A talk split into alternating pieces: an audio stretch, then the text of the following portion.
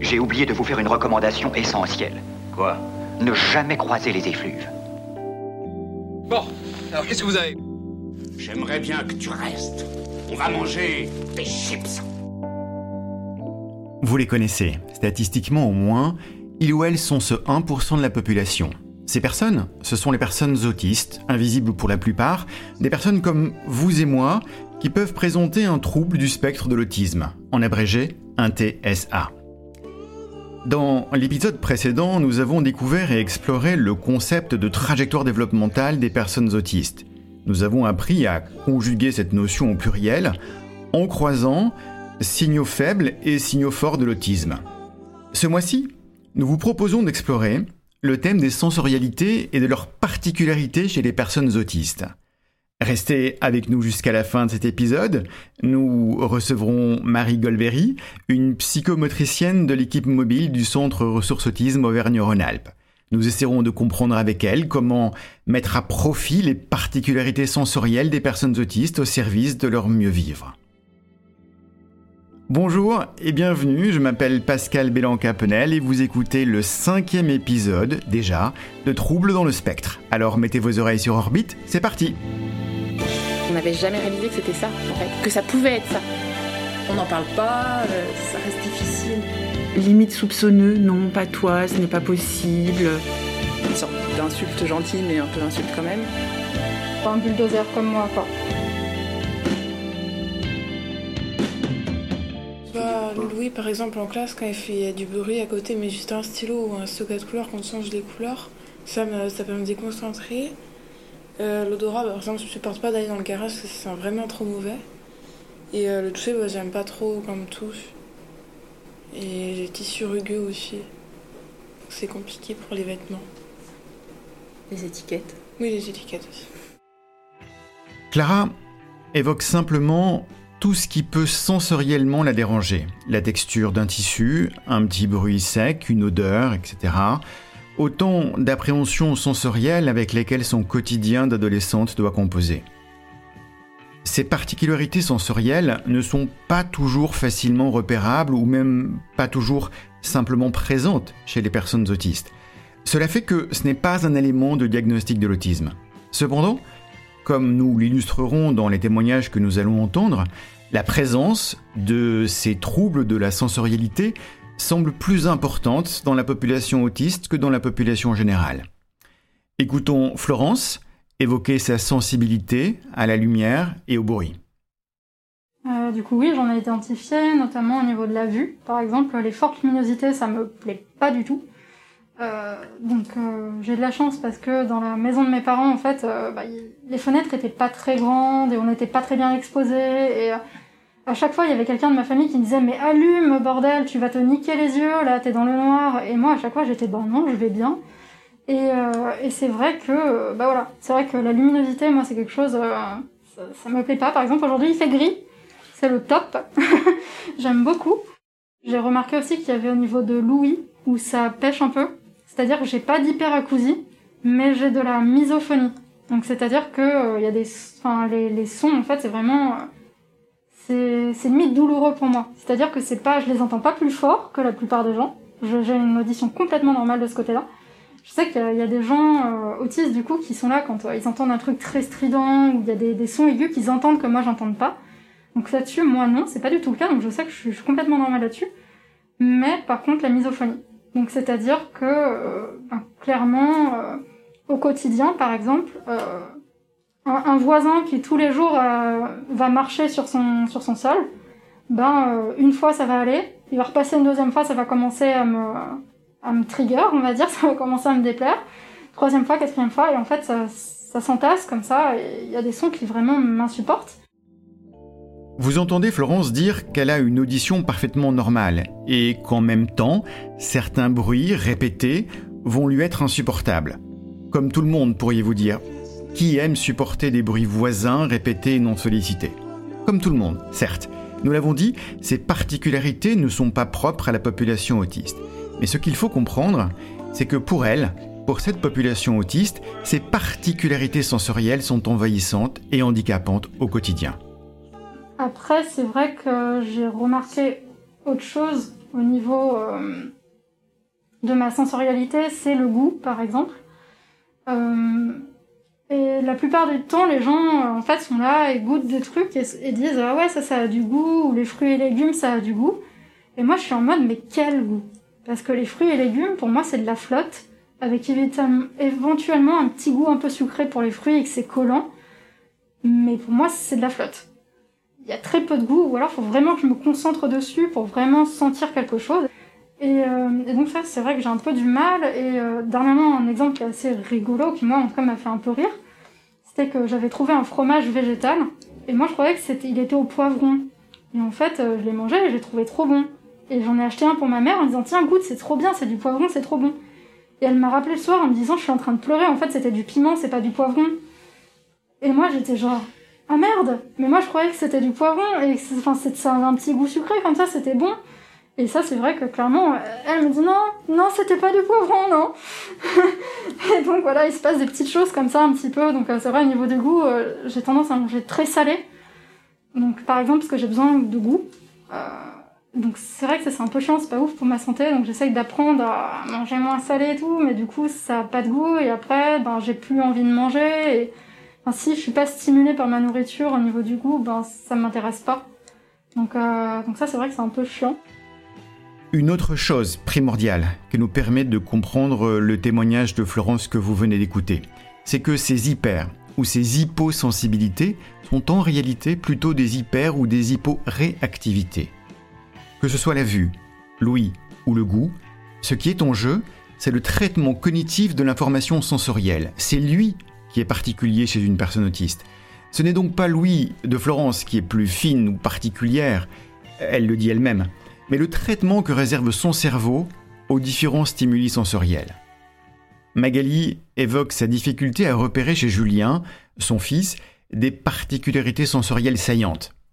Ben ça c'est justement la sensorialité, c'est au début ce qui me faisait douter de l'autisme parce que je voyais rien de spécial. Au niveau tactile, il aime pas qu'on touche. Il aime bien être pressé par contre, il, il adore les massages, il adore qu'on le masse fort, les mains, très fort. Faut pas le masser, l'effleurer, je déteste aussi. On retrouve cette relation particulière au toucher chez Elias, ce petit garçon autiste non-verbal de 8 ans avec lequel nous avons fait connaissance dans l'épisode 4. Catherine et Patrick, ses parents, nous en parlent. Catherine commence par nous dire que la réaction au toucher d'Elias a évolué. Il voulait pas maintenant, il donne la main. Donc vous voyez, il, il, change. On ne peut jamais dire un sens reste toujours. Euh, il, a l'horreur de, de, de, toucher. Non, ça, ça, change tout. Il nous fait des câlins. Donc il nous fait vraiment des. Il commence à faire un bisou avec sa lèvre sur notre peau. Et il cherche le contact. Et les cheveux, ah oui, il adore les cheveux la texture. Ouais, la, texture. il adore les, les deux chauffeuses du taxi qui l'amènent à l'hôpital. Ah elles ont des cheveux longs. Ah oh, il les touche, mais des fois il tire. Et il adore tout ce qui brille au niveau de visuel. Je pense que c'est un tout, quoi. Ça, euh, visuellement. Le toucher. Euh, et lui, il aime bien toucher les matières. Il aime bien toucher les matières. Et puis quand je lui demande des câlins, il, me, il, peut me caresser la joue. Euh, je pense pas que ça le gêne trop, mais c'est un peu, c'est un peu différent de, de, de, ma sensation à, moi, entre guillemets. Mais comme il est non verbal, ben on peut pas, peut pas communiquer avec lui pour lui dire euh, comment il ressent et ça, c'est aussi c'est un frein quand même à notre compréhension de, ces différents problèmes, de ces différents soucis, de ces juste de ces différences, quoi. Euh, euh, on peut qu'imaginer qu'il est impacté et on n'a pas de retour euh, de, de, sa part en direct. Notre autre Catherine évoque, pour elle aussi, des difficultés liées au toucher. je ne supportais pas de mettre des chaussures ou des chaussettes. Donc c'était l'horreur pour mes parents, j'étais tout le temps pieds nus. Ils se battaient pour me faire enfiler euh, des chaussettes ou des chaussures. Mais les particularités sensorielles des personnes autistes peuvent s'exprimer par de nombreux canaux, y compris le canal vestibulaire, qui permet à chacun de garder l'équilibre. Pour Quentin, par exemple. Il aime beaucoup, beaucoup se balancer. Il se balance beaucoup tout le temps. Il adore avoir la tête en bas. Euh, il adore euh, qu'on le secoue. Euh, il adore faire la ronde, tourner sur lui-même jusqu'à ce qu'il soit un peu sous. et il a beaucoup, beaucoup de difficultés à rester assis sans bouger. du fait de son hyposensibilité vestibulaire, en fait. Ou pour Catherine Alors, par exemple, quand j'étais petite, j'en parlais tout à l'heure, j'aimais beaucoup me balancer, les balançoires. Aujourd'hui, monter sur un manège, c'est impossible. Euh, vraiment. Alors ça, c'est marrant parce que j'ai appris ça d'ailleurs en éducation thérapeutique. Euh, je pensais que c'était quelque chose de stable dans le temps, qu'on était soit hypo, soit hyper au niveau des sens. Et non, en fait, ça peut bouger. J'ai appris que ça pouvait évoluer. Et là, c'est vraiment un exemple. Euh, petite, voilà, euh, les balançoires, je passais ma vie dessus, j'avais pas mal au cœur. Maintenant, c'est une catastrophe. Et par rapport au corps, toujours en éducation thérapeutique, j'ai appris aussi cette notion de proprioception, le corps dans l'espace. Et là aussi, j'ai fait beaucoup de liens avec mon vécu. Ce sens de la proprioception, c'est en effet celui qui nous permet de gérer toutes les informations sensorielles liées à la position et au mouvement du corps dans l'espace. Audrey nous parle de sa sensibilité auditive. Je vous rappelle qu'Audrey est concertiste, violoniste professionnelle. J'ai clairement une tendance à fuir les environnements très sonores euh, ou à mettre des bouchons. Enfin voilà, c'est assez difficile pour moi. Et le bruit de l'orchestre? Alors le bruit de l'orchestre, c'est amusant parce que c'est pas dérangeant. Alors, ça peut l'être. Euh, en fait, avant qu'une répétition commence, chacun va gratouiller son instrument pour chauffer, pour euh, voilà. Et alors là, évidemment, c'est une cacophonie assez, assez ignoble. Et euh, du moment que, je, que moi aussi je, je, je gratouille, j'ai pas conscience du bruit qui est autour de moi. En revanche, si je m'arrête, c'est insupportable. Donc euh, voilà, il y a cette façon de gérer.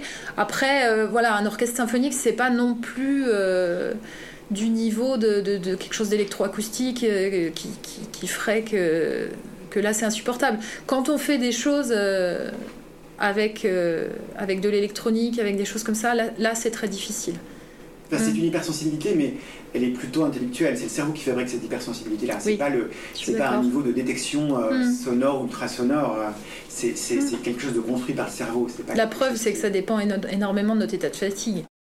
C'est pas quelque chose de permanent, en fait. Moi, quand, par exemple, euh, je prends le métro tous les jours ou presque. Quand je vais bien, quand je suis pas trop fatiguée, j'ai pas besoin de mettre de bouchon. Si j'arrive à un moment où je suis très fatiguée, le moindre bruit est douloureux. Donc là, je vais avoir besoin absolument de mettre mes bouchons dans le métro. alors que parfois, pas du tout.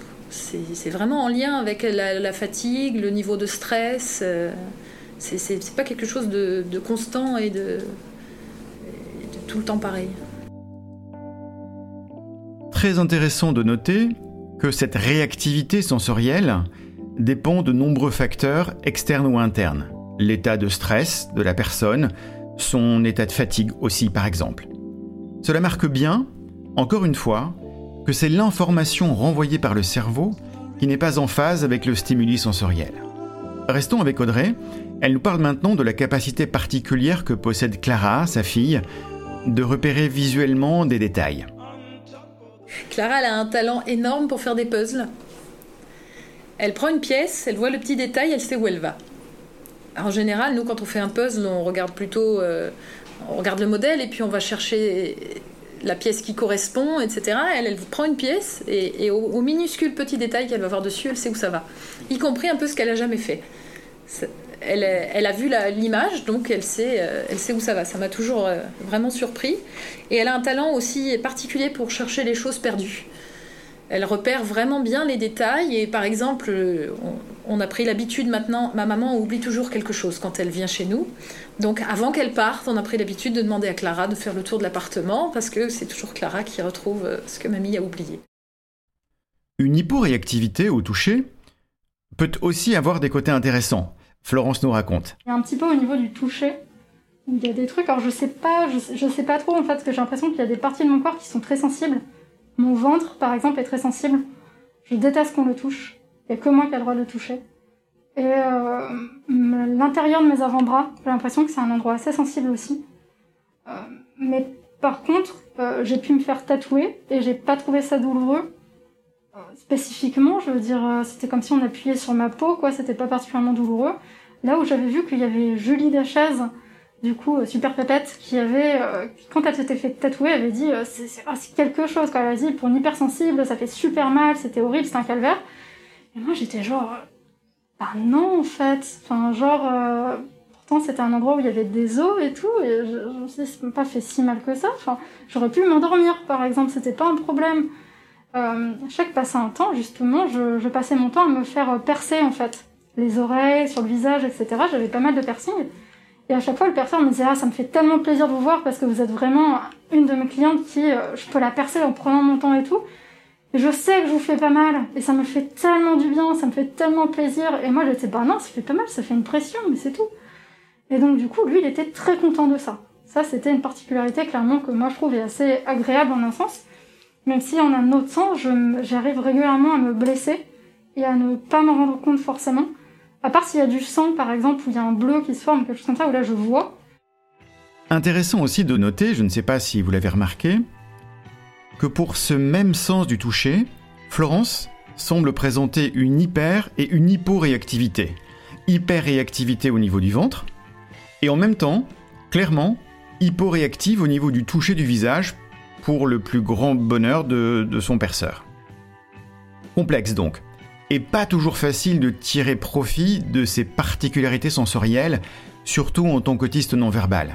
Françoise évoque celle de son fils Rémi adulte aujourd'hui. Il était plus empêché qu'autre chose. hein.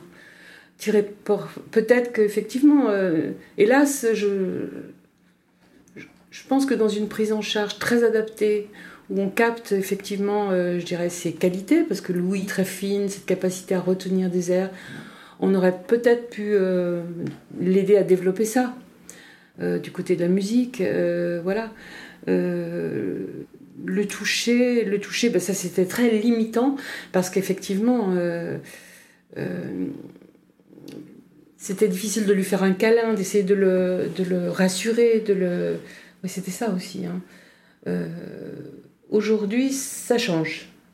Ça change. Il est quand même moins dans la défensive vis-à-vis de- des autres, euh, moins, moins. Et vis-à-vis de ça, de euh, le toucher, on peut lui, lui serrer la main, on peut, euh, on peut l'embrasser. euh, oui, oui. Difficile pour une maman de repérer une particularité sensorielle qui aurait pu être un point fort, un point d'appui pour accompagner le développement et la vie de son fils, mais qui malheureusement ne s'est pas trouvé l'être.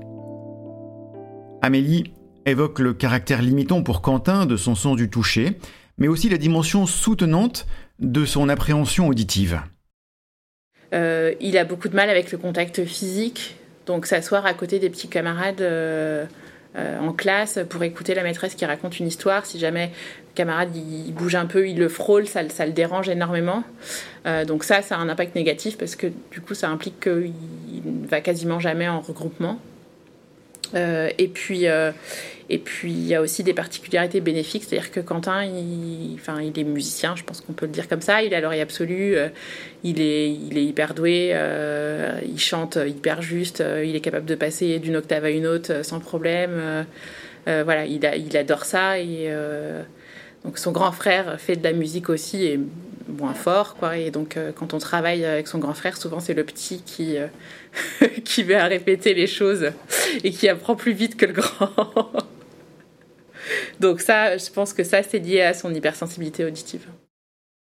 Cette hypersensorialité ou hyperréactivité auditive vaudra peut-être à Quentin un futur dans lequel la musique prendra, comme pour Audrey, une place importante dans sa vie, qui sait?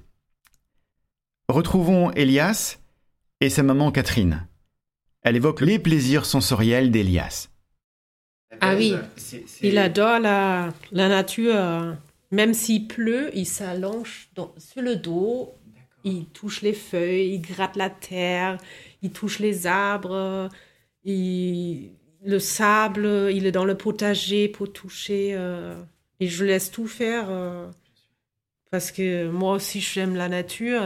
et il aime la toucher et la sentir. Oui, ouais. Et quand, et quand, non. Il veut toucher. Ouais, il ouais. Il enlève même des fois son bonnet hein, avec le froid. Et on fait presque tous les jours le tour de la forêt. On habite à côté d'une forêt. Euh. L'eau euh, dans, la, dans le bain, dans la piscine. On a une piscine. Hmm. Mais pas une vraie, hein, une euh, gonflable. Hein, une grande, mais on l'arrange pour l'hiver. Il, il adore piscine. Avec son frère dans l'eau, dans le bain, il adore l'eau. Toucher aussi, se laver les mains, mais pas froid. Pas chaud, pas froid. Il faut que c'est une température.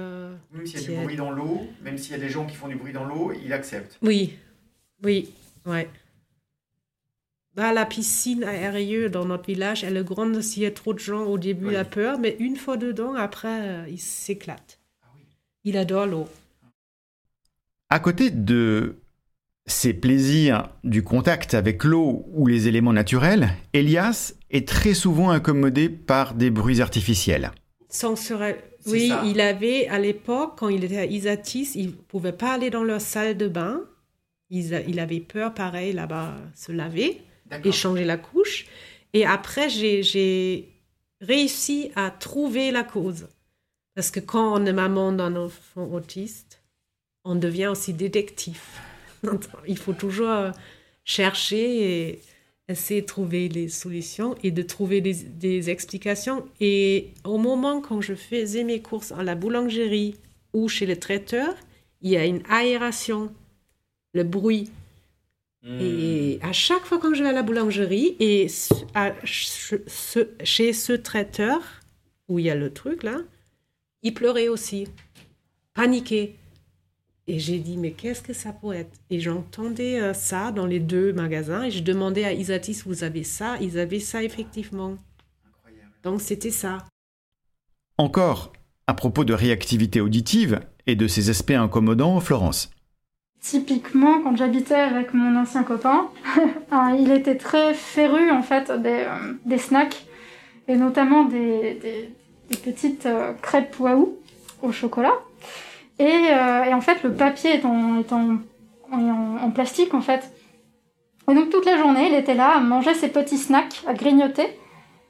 Et j'avais l'impression que chaque petit froissement de, de, ce plastique, c'était, c'était une douleur, en fait. C'était une douleur physique, à un point qu'au bout d'un moment, je euh, finissais par m'énerver sur lui.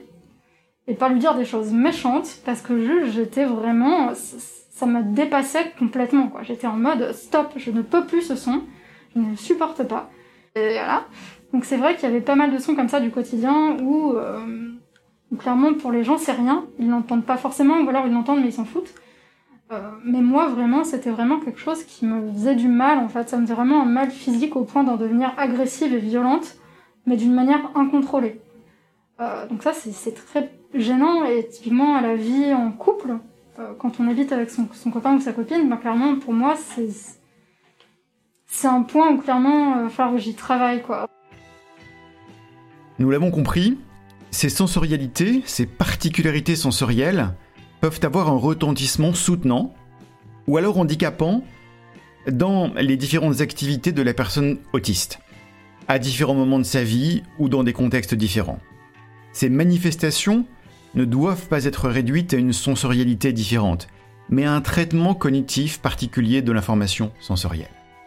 Elles ne doivent pas non plus être rangées dans la catégorie des caprices qu'il serait plus convenable, socialement, d'éteindre ou de masquer en public. Répétons-le, ce ne sont pas des caprices, mais des manifestations fonctionnelles d'une hyper ou d'une hyporéactivité cognitive aux stimuli. Dans l'histoire déjà longue de l'appréhension de l'autisme, notamment euh, par les théories psychanalytiques des années 70, il était commun de rendre responsables les mères, pensons aux mères frigidaires de Bruno Bettelheim par exemple, de ces manifestations comportementales hors normes. Peut-être pourrions-nous euh, regarder aujourd'hui avec un peu de recul hein, et des connaissances plus récentes ces manifestations hors normes comme de simples manifestations fonctionnelles elles ont un usage et une fonction pour la personne autiste, et non pas comme des comportements stéréotypiques d'une déficience de la relation à la mère et d'un refus du lien. Se balancer la tête en bas, caresser un textile pendant des heures ou vouloir être comprimé ont une fonction parfois anxiolytique pour la personne autiste. De même, si l'on refuse que quelqu'un nous touche le bras ou nous caresse le visage, ce n'est pas forcément parce que l'on ne veut pas être en lien, mais peut-être simplement parce que cela provoque une sensation désagréable ou insupportable. Alors Quentin, il a une hypersensibilité tactile. Euh, il a beaucoup de mal euh, avec euh, le toucher léger. Il aime pas trop les caresses. pendant très longtemps, on ne pouvait pas lui faire de bisous, on ne pouvait pas lui faire des petites caresses et des petits câlins. en revanche, il aime être serré très fort et euh, il aime que je l'étrangle. Donc ça paraît un peu étrange, mais voilà, il dit maman tu m'étrangles et pour lui faire un câlin c'est ça. Donc il se met sur mes genoux. Alors pendant très longtemps il voulait pas se mettre sur mes genoux, donc il se mettait à côté. Maintenant il peut se mettre sur mes genoux et il faut que je le serre très fort au niveau de sa gorge et ça ça lui plaît. En revanche des, des petites caresses, des petites choses ça il, il aime pas du tout. Il aime pas du tout. Cela vous choque peut-être d'entendre Amélie dire qu'elle étrangle Quentin on s'est posé la question à Trouble dans le spectre de partager avec vous ce témoignage et on a fait le pari d'une intelligence collective non littérale de la situation. Certes, le terme étranglé est par définition associé à une volonté d'attenter à la vie d'une personne ou à minima de fortement vouloir lui nuire physiquement. Amélie évoque d'ailleurs le côté a priori étrange de la situation. Mais, mais, mais, on comprend qu'ici, ce qui se joue entre Amélie et Quentin entre la maman et son enfant est de nature très différente. Il s'agit, en réalité, d'exercer une pression modérée et mesurée sur une zone particulière du corps pour entraîner un ressenti apaisant. C'est moins classique que le siège automassant que vous retrouvez peut-être chez votre coiffeur, mais le principe est strictement le même. D'ailleurs, un, CHU euh, est en train de tester une cabine à serrer. C'est vous qui jaugez la pression des coussins qui vous entourent pour calmer les angoisses de personnes autistes admises à l'hôpital. Euh, quand il est en train de faire une activité, si jamais il y a au loin euh, une sirène de pompier, une voiture qui passe ou quoi que ce soit, nous on n'a même pas, même pas fait attention. Euh, lui, il a entendu et ça le dérange et, et du coup pour apprivoiser ces sons qui le dérangent, il les reproduit euh, donc par exemple quand on prend, il adore le métro, on prend le métro, il va refaire tous les bruits du métro, donc comme ça. Euh, et ça, on, l'a compris. Euh, on a compris qu'en fait c'était vraiment pour apprivoiser le son qui ressent le besoin de le reproduire. Quentin a aussi une hyporéactivité vestibulaire, ce qui le conduit parfois à adopter ce comportement particulier comme il a une hyposensibilité, il ressent pas l'équilibre euh, comme nous. Hmm. Et du coup, pour se sentir à l'équilibre, il est obligé de bouger. Hmm. En gros. Et il est obligé de bouger et de, de, bouger plutôt en, tournant, en fait. Nous, on se sent à l'équilibre quand on quand on bouge pas, et lui, il se sent il se sent pas à l'équilibre quand il bouge pas. Il se sent à l'équilibre quand euh, justement quand il quand il bouge. Euh, et maintenant, il est capable de le dire quand on, quand on travaille. Donc, avec le confinement, là, il y a eu des périodes où on faisait euh, l'école à la maison. Et si on, travaille à la maison, il est capable de dire Maman, je me balance jusqu'à 5 et après je reviens. Donc, hop, il va se balancer, il met la tête en arrière 5 fois et puis après il revient et il peut, il peut à nouveau travailler. Quentin va se balancer 5 fois la tête en bas et hop, revient disposé à travailler à nouveau. Vous admettrez peut-être qu'il n'y a pas de quoi fouetter un psychanalyste, combien même ces comportements ont été stigmatisés pendant des décennies par cette théorie. Que nos représentations doivent évoluer, enfin pourrait-on dire, Marie Golbery en est persuadée. Elle est psychomotricienne dans l'équipe mobile du Centre Ressources Autisme Auvergne-Rhône-Alpes. Je suis allé la rencontrer là-bas, justement, pour parler de la façon dont elle travaille les sensorialités avec les personnes autistes. Marie Golbery, euh, bonjour. Merci de nous recevoir au Centre Ressources Autisme, euh, dans lequel vous, vous, travaillez en tant que psychomotricienne. Euh, j'aimerais commencer par vous demander comment vous avez reçu l'ensemble des témoignages que vous avez pu écouter durant cet épisode 5 consacré aux sensorialités.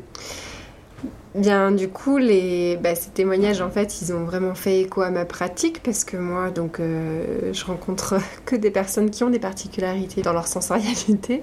Euh, et puis non, voilà, j'ai été assez, euh, assez touchée par toute leur, leur expérience, en fait. Ce qui m'a touchée dans, ces, dans ces podcasts et dans, et dans ces témoignages, plutôt, c'est en fait de toute la partie où il y a une prise de connaissance en fait que des particularités sensorielles en fait. Et tout le fait que souvent les personnes qui ont des particularités sensorielles ne se rendent pas compte en fait qu'elles ont des particularités sensorielles et que du coup il est possible de percevoir autrement que comme elles perçoivent le monde. Et du coup je trouve que dans ces témoignages là on voit bien le, le déclic qu'il y a quand elles prennent conscience de leurs particularités sensorielles et moi, c'est vrai que donc, je suis psychomotricienne, donc je suis là dans l'évaluation de ces particularités sensorielles. Et souvent, je les rencontre à ce moment-là, du coup.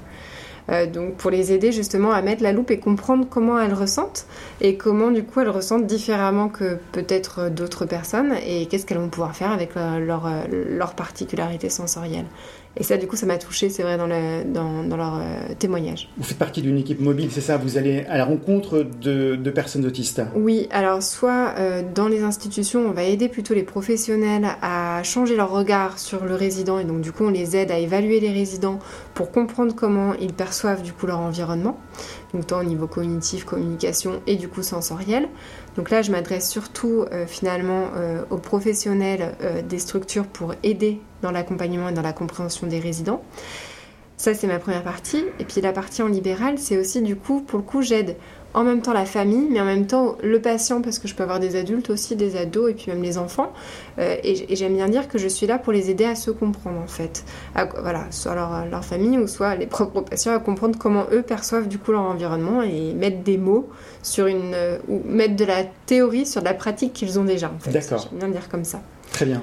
Ouais. On, a, on a entendu durant l'écoute de ces témoignages qu'une bonne partie de ces particularités sensorielles sont limitantes dans le quotidien.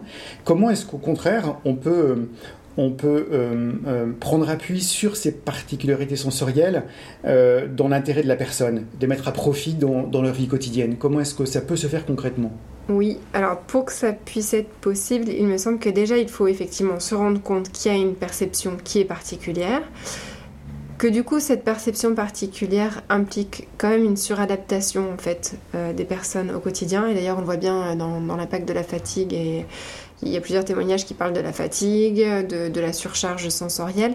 Déjà, pour moi, si on peut pouvoir mettre à profit les particularités sensorielles, il faut déjà protéger les particularités sensorielles. En tout cas, protéger les personnes qui ont des particularités sensorielles pour éviter le burn-out sensoriel, la surcharge sensorielle. Mmh. Mmh. Je pense que c'est déjà le premier travail juste pour qu'elles vivent leur hyperréactivité de façon euh, moins euh, agressive. Voilà.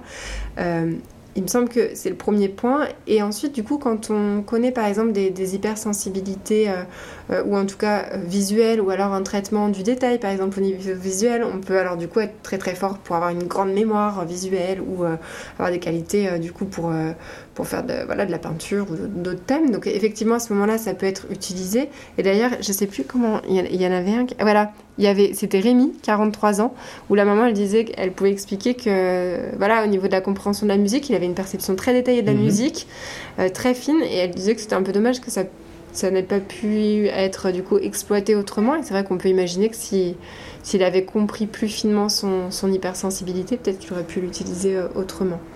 Mais je, t'en perds comme ça avec vraiment le... Parce que souvent, j'ai des personnes qui viennent me voir et qui disent mais comment je peux faire du coup avec mes particularités sensorielles? Et je trouve que hum, elles se suradaptent déjà énormément en fait. Je sais pas comment dire, mais. Je comprends. Le premier mouvement, c'est plutôt de les protéger elles-mêmes contre la surcharge sensorielle. C'est ça. Et parce que souvent, les personnes qui viennent me voir me disent mais comment je peux faire du coup pour être un petit peu dans la normale hmm. ou pour, euh, pour du coup ou même pour désensibiliser? Comment je peux faire pour ne plus avoir cette hypersensibilité Et en fait, souvent ce que je dis c'est que mais vous êtes déjà beaucoup suradapter en fait. Et là maintenant, c'est à l'environnement de s'adapter à vos particularités. Et du coup, de prendre conscience que ça fera partie aussi de leur épanouissement personnel en fait, de juste euh, s'écouter, prendre des pauses, prendre le temps et euh, être moins exigeant avec soi-même aussi par rapport aux hypersensibilités. Hmm. Et à la famille, du coup, de l'être avec les enfants aussi quand, euh, quand c'est le cas. C'est ça, les, les, connaître, les reconnaître et les respecter du coup. Voilà, se respecter, voilà, respecter ses particularités de fonctionnement. Mais comme on respecte aussi euh, si, si par exemple j'ai un problème de, pied, je me suis blessé le pied, bah, je vais pas essayer malgré tout de marcher avec ce pied blessé. Je vais accepter de porter une attelle ou une béquille. Et puis s'il faut que j'apporte pendant des années ou toute ma vie, bah, je le ferai. Et je vais pas essayer de m'adapter pour essayer de faire comme si euh, tout allait bien. Là, il y a une particularité dans la perception.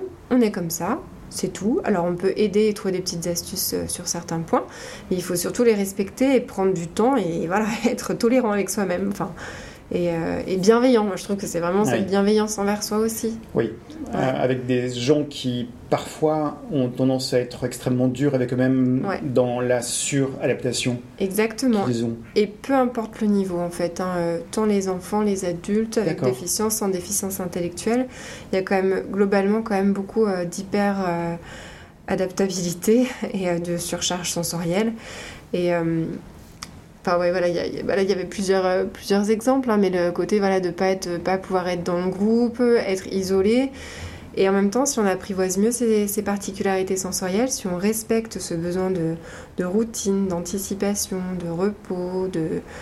Eh bien, il me semble qu'à ce moment-là, du coup, c'est quand même plus facile justement de pouvoir être en groupe parce que justement, on n'est pas surchargé sensoriellement, qu'on a fait ce travail de fond et que du coup, on peut faire face à l'imprévu, on peut aller dans un groupe, on peut aller au restaurant, si d'une façon générale on a déjà travaillé sur une régulation et sur, euh, voilà, sur une limitation globale, on va dire. Je comprends. Je comprends. C'est intéressant de le voir. Enfin, j'aime bien accompagner en tout cas dans ce sens-là. Absolument. Si, si euh, vous aviez un conseil à, donner à, l'un ou l'une de vos pères qui pourrait écouter ce, podcast, quel serait ce, ce conseil euh, en, lien avec les sensorialités des personnes autistes? Alors moi, ce que je conseillerais et surtout ce qui est Enfin, et puis ce qui est ressorti du coup de ces témoignages-là, c'est que nous, psychomotriciens, nous ne sommes finalement que des, des enquêteurs, et c'est d'ailleurs expliqué euh, oui, avec... Voilà, c'est ça. en fait, on passe notre temps à enquêter, à faire des hypothèses et à essayer de se mettre à la place d'eux. Donc déjà, le premier la première chose, il me semble, qui est intéressante, c'est d'écouter les personnes qui ont des particularités sensorielles pour les comprendre. Et quand on fait nos profils sensoriels et nos analyses, eh ben, on est là juste pour essayer de mettre la grosse loupe et d'essayer de tirer les ficelles et les hypothèses. Mais on y va toujours avec beaucoup de précaution, parce qu'en fait, ce ne sont que des hypothèses. Donc du coup, d'être très vigilant déjà par rapport à ça, et de faire ce travail d'enquêteur et de se dire qu'on n'aura jamais la baguette magique, en fait, qui va pouvoir apporter la solution magique, mais on va essayer d'aider au mieux de comprendre les personnes et de leur faire des propositions d'adaptation l'environnement euh, qui soit les plus, quoi. D'accord. Donc, un mot d'ordre, l'enquête L'enquête, la patience et la... Hum, comment dire? En fait, on, on, ne sait pas. Enfin, l'humilité, je pense, par rapport à ça. Du coup, en fait, on, ne sait pas, on n'est pas expert et on,